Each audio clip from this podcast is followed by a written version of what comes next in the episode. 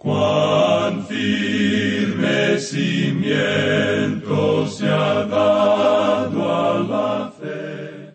A través de la Biblia, un análisis de la Biblia libro por libro que le ayudará a crecer espiritualmente. Estos estudios fueron diseñados por el doctor J. Vernon McGee. Acompáñenos en este fascinante recorrido a través de la Biblia. La palabra Uno de los métodos de enseñanza más memorables de Jesús fue a través de parábolas. Pero, ¿usted sabía que mucho antes de Cristo, el profeta Ezequiel también utilizó parábolas para enseñar al pueblo de Dios? Bienvenido a través de la Biblia, el programa donde conocemos a Dios en su palabra. Soy su anfitrión, Heiel Ortiz. En el estudio de hoy, nuestro maestro Samuel Montoya comparte con nosotros dos de esas parábolas mientras el autobús bíblico nos lleva a través de los capítulos 23 y 24 de Ezequiel. Si usted quiere seguir profundizando aún más en este estudio de Ezequiel, le recuerdo el recurso destacado de este mes que consiste en el comentario de Ezequiel y Daniel juntos en un solo volumen. Para más información visite a través de la biblia.org barra destacado.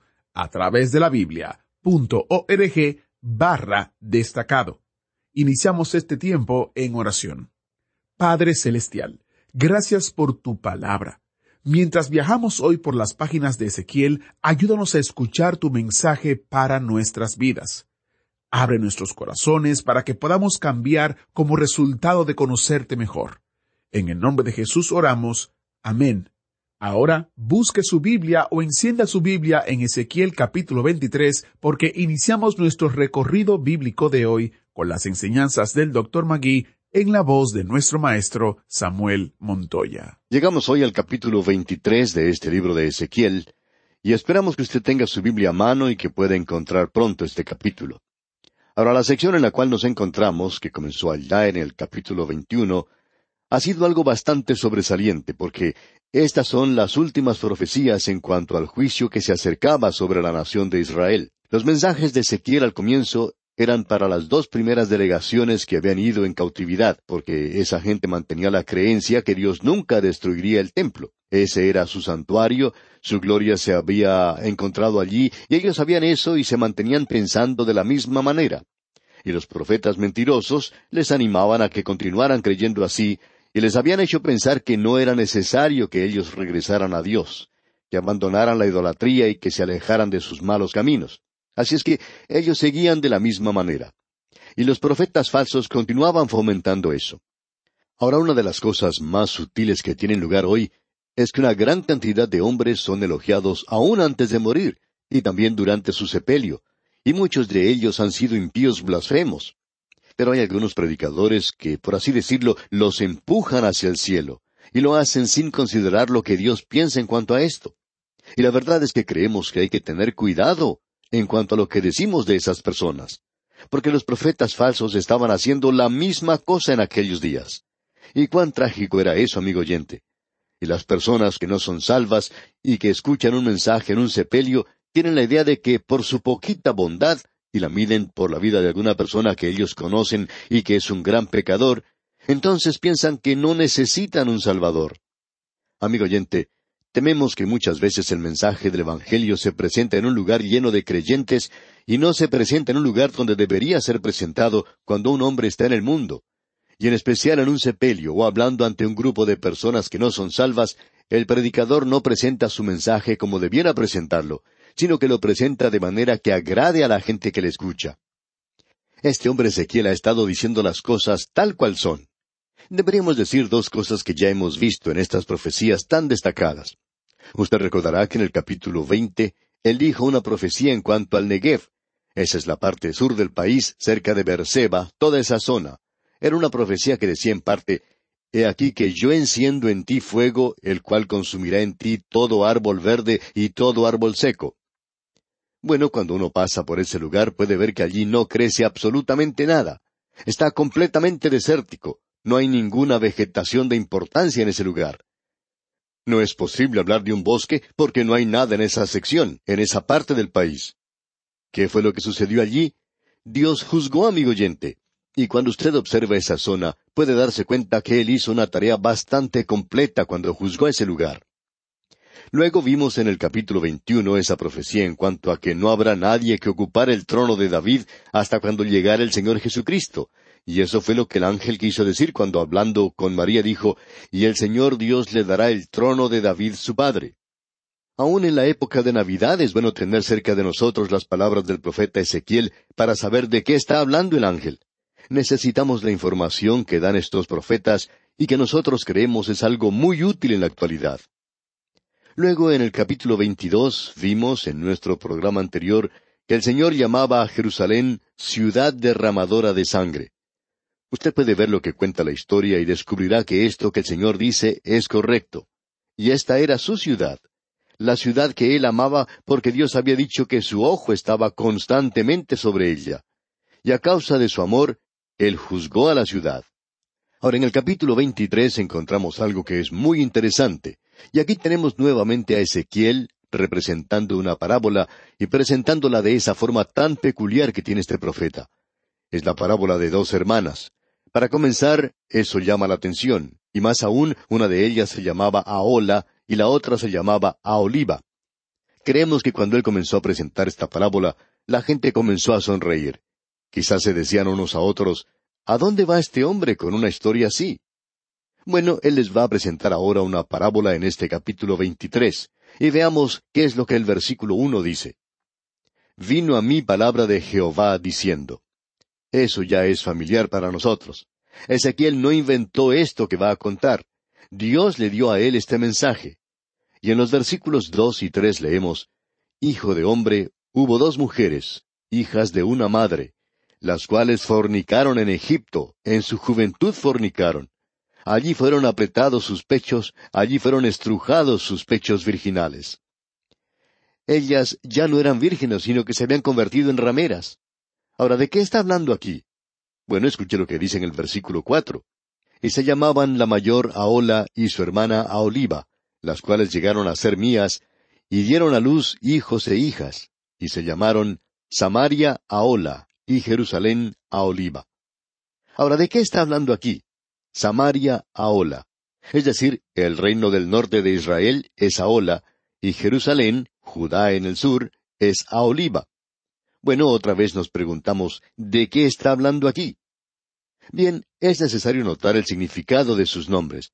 El significado de Aoliva, o sea, Judá y Jerusalén, el reino del sur, es este. Mi tabernáculo en ella. ¿Y quién está diciendo eso? Dios lo está diciendo, amigo oyente. Dios está diciendo mi tabernáculo en ella. Es decir, estaba en Jerusalén, en el reino del sur. Allí se encontraba ese maravilloso templo de Salomón. Para la construcción del templo se utilizó como modelo al tabernáculo del desierto, y allí era donde la gente se acercaba a Dios. Algo maravilloso. Pero veamos qué significa Aola. Bueno, quiere decir la que posee un tabernáculo. El reino del norte se había revelado, y usted recuerda que Jeroboam había colocado dos becerros de oro, uno en Dan y el otro en Betel. De esa manera trataba de evitar que la gente fuera al sur. Era algo muy fácil para la gente en el reino del sur y para los profetas de allí decir, Ah, Dios va a juzgar a esos becerros de oro en ese lugar. Y por cierto que lo hizo. Pero, ¿qué podemos decir en cuanto al reino del sur? Él también va a juzgarlo, porque la gente de allí estaba pasando nada más que a través de un rito, de una religión muerta, y ellos pensaban que estaban bien con Dios, aun cuando estaban viviendo en el pecado. Y en el día de hoy, amigo oyente, una de las cosas que está cortando el nervio de la vida espiritual, aun en las iglesias cristianas y fundamentales, es las vidas de algunos de sus miembros. Hay personas que dicen, bueno, yo soy salvo por gracia. Y por cierto que es así. Esa es la única manera de llegar a ser salvos. Sabemos eso. Si Dios no estuviera salvando por gracia, entonces yo no podría ser salvo de ninguna manera. Pero esto no quiere decir que usted no deba vivir para Él. Esto no quiere decir que Él no le va a juzgar. Y esto, amigo oyente, tampoco quiere decir que usted pueda matar la vida espiritual de una iglesia. Aquí tenemos el nombre de dos muchachas a las cuales debemos conocer, Aola y Aoliva. Creemos que con esos nombres ellas llamaban mucho la atención.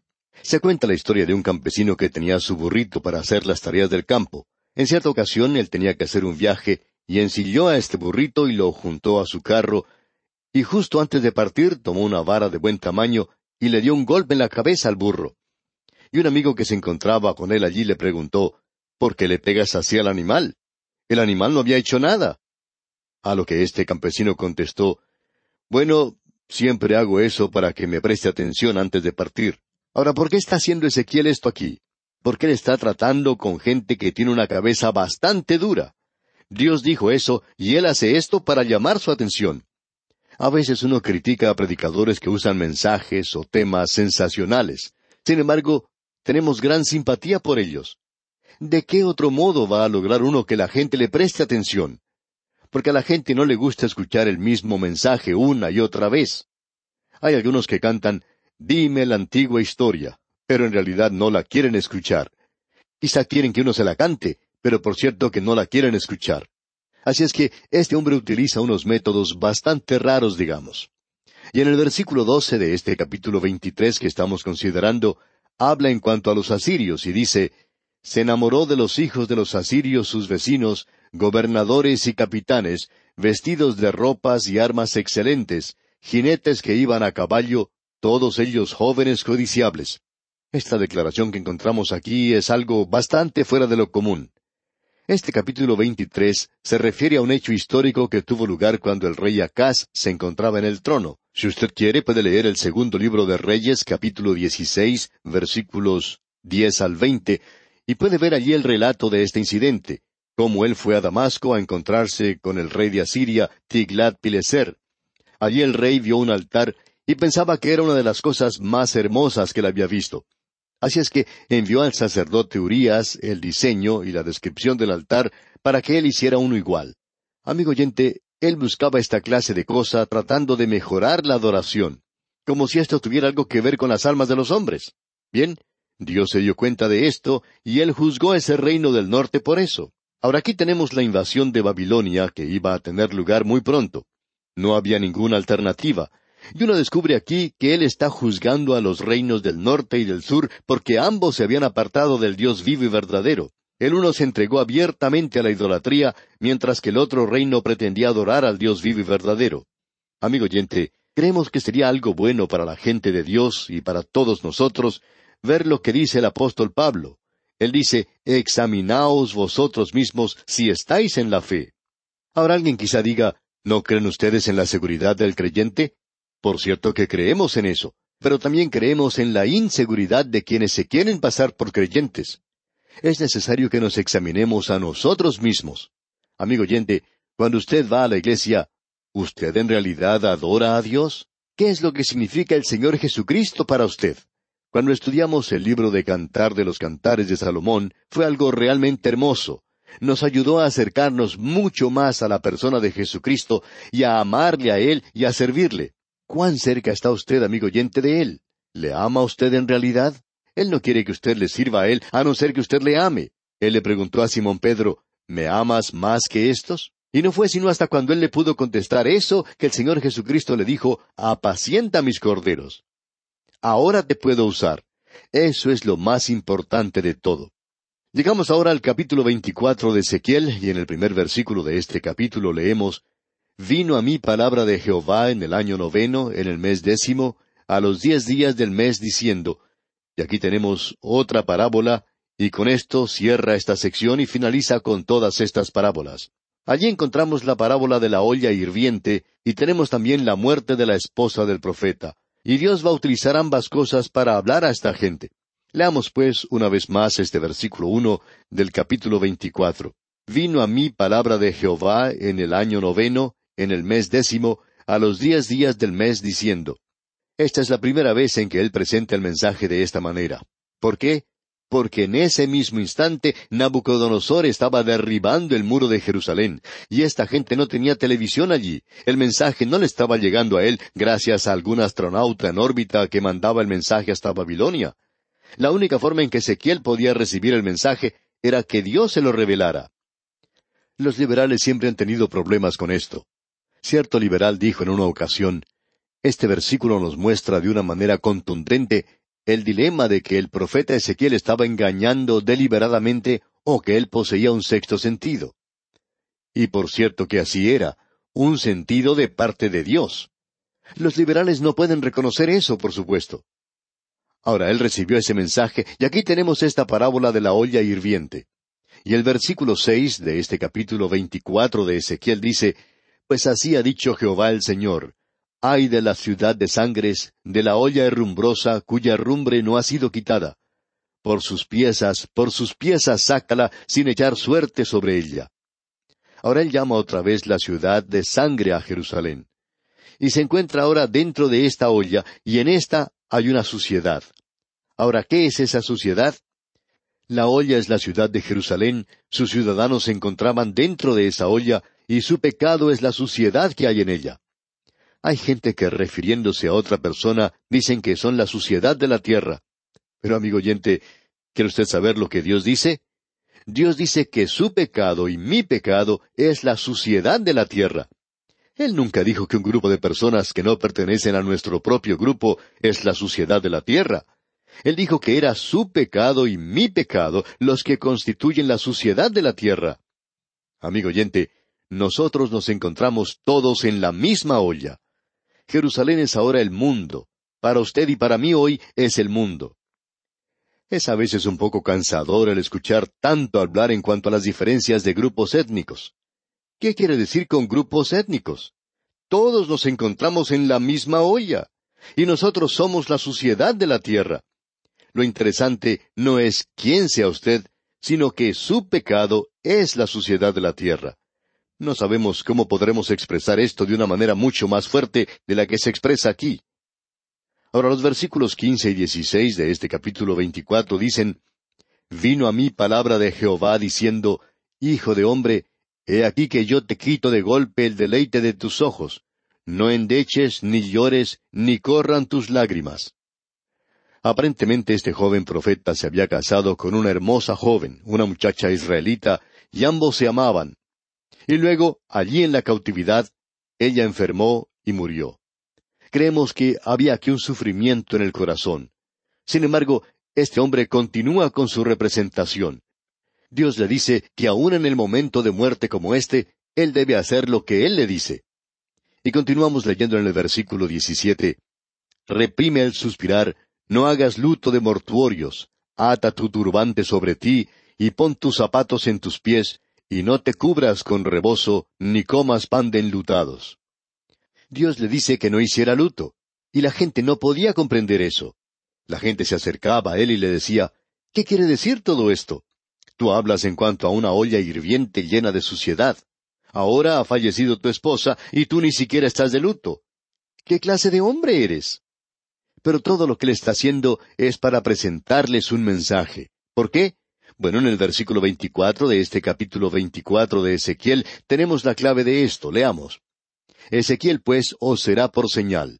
Según todas las cosas que él hizo, haréis. Cuando esto ocurra, entonces sabréis que yo soy Jehová el Señor. En ese mismo instante, Jerusalén estaba siendo destruida. Y más adelante les llegó a ellos el informe de que la ciudad había sido destruida. En el capítulo treinta y tres, versículo veintiuno, leemos Aconteció en el año doce de nuestro cautiverio, en el mes décimo, a los cinco días del mes, que vino a mí un fugitivo de Jerusalén diciendo, La ciudad ha sido conquistada. Al campamento llegaban estos fugitivos, y cuán terrible era su apariencia. Y ellos decían, Hemos escapado de la ciudad. O sea que los profetas falsos están equivocados, todo ha sido quemado, el templo ha sido destruido y la ciudad se encuentra en escombros y cenizas. Lo interesante de todo es que Ezequiel está en lo correcto. Y se les dice que no hagan luto. ¿Por qué? ¿Por qué no hacer luto por ellos? Bueno, la razón por la cual no se debe hacer luto la encontramos en el versículo 27 de este capítulo 24 de Ezequiel, donde leemos, En aquel día se abrirá tu boca para hablar con el fugitivo y hablarás, y no estarás más mudo, y les serás por señal, y sabrán que yo soy Jehová. ¿Qué quiere decir entonces este mensaje? Este mensaje sencillamente quiere decir lo siguiente. Los profetas engañadores habían dicho lo correcto en cuanto a eso. Esa es la casa de Dios, esa es la ciudad de Dios, ese era el testimonio de Dios para con el mundo. Pero amigo oyente, ellos habían fracasado. Y cuando ellos han fracasado, Dios dice que va a destruir aún su propio testimonio sobre la tierra. Creemos que esta es una de las profecías más destacadas de toda la palabra de Dios. Aquí encontramos una posición muy extraña, por cierto. Dios está diciendo aquí, yo quiero que ustedes sepan que la ciudad ha sido destruida. Vuestra gente, vuestros hijos, las hijas que han quedado, son traídos a la cautividad y no vale la pena llorar. Ya no vale la pena lamentarse ahora. Yo lo he hecho y soy responsable por eso. Usted recuerda que el Señor Jesucristo dijo a cada una de las siete iglesias, y Él lo está diciendo a las iglesias hoy, a aquellos que somos creyentes, Él dice, tengan cuidado, porque yo vendré y quitaré tu candelero de su lugar. El candelero de las iglesias ha sido quitado, y eso debería ser un mensaje para todos nosotros. No interesa, amigo oyente, quién sea usted o dónde esté. Si usted no va a predicar la palabra de Dios, Él ya lo ha dicho. Si usted no va a mantenerse firme por Dios hoy, y si usted hace de esto una profesión, Él está quitando su candelero. No habrá ninguna luz allí. ¿Qué declaración la que tenemos aquí? Ahora alguien quizá diga, oiga, esto es demasiado fuerte. Eso no se parece nada a esas cosas tan lindas que hemos estado escuchando. No, amigo oyente, aquí tenemos a Ezequiel, y Ezequiel está hablando por Dios. Él dice, vino a mí palabra de Jehová. Amigo oyente, si usted está opuesto a lo que hemos estado diciendo, permítanos sugerirle que hable en cuanto a esto con el Señor Jesucristo. Recuerde, Él tiene siempre la razón, y nosotros siempre, siempre estamos equivocados. Recuerde esto cuando hable con Él. Y aquí vamos a detenernos por hoy. Que el Señor bendiga su vida en manera especial es nuestra ferviente oración. Muchas gracias al maestro Samuel Montoya por guiarnos y dirigirnos en el estudio bíblico de hoy. Realmente espero que mientras estudia la palabra de Dios note que el mensaje de Dios para nosotros no pertenece a un tiempo o período de tiempo. Es intemporal, está fuera del tiempo, es eterno. Las palabras de Ezequiel en el Antiguo Testamento son tan relevantes para nuestras vidas como las de los escritores de los Evangelios. Eso es lo hermoso de la palabra de Dios. Siempre hay algo nuevo que aprender y aplicar a nuestras vidas. Aunque todavía tenemos mucho que aprender de Ezequiel, en unos quince días aproximadamente comenzaremos un nuevo estudio en el libro del Nuevo Testamento de Tito. Menciono esto como recordatorio para que tenga tiempo de conseguir las notas y bosquejos antes de que comencemos. Visite a través de la Biblia.org barra notas. A través de la Biblia.org barra notas para usted tener todos los detalles de cómo puede descargarlas, aprender cómo recibirlas por correo postal, por correo electrónico, en fin, a través de la Biblia.org barra notas y recuerde el recurso del mes a través de la Biblia.org barra recursos. ¿Fue de ayuda para usted el estudio de hoy? ¿Desea enviarnos algún comentario de lo que ha estado escuchando? Entonces escríbanos, no espere más. Nuestro correo electrónico es atv@transmundial.org. atv@transmundial.org. Si desea recibir las notas y bosquejos de lo que estamos estudiando, suscríbase gratis en nuestra página en internet a través de la Biblia .org barra notas a través de la biblia.org barra notas.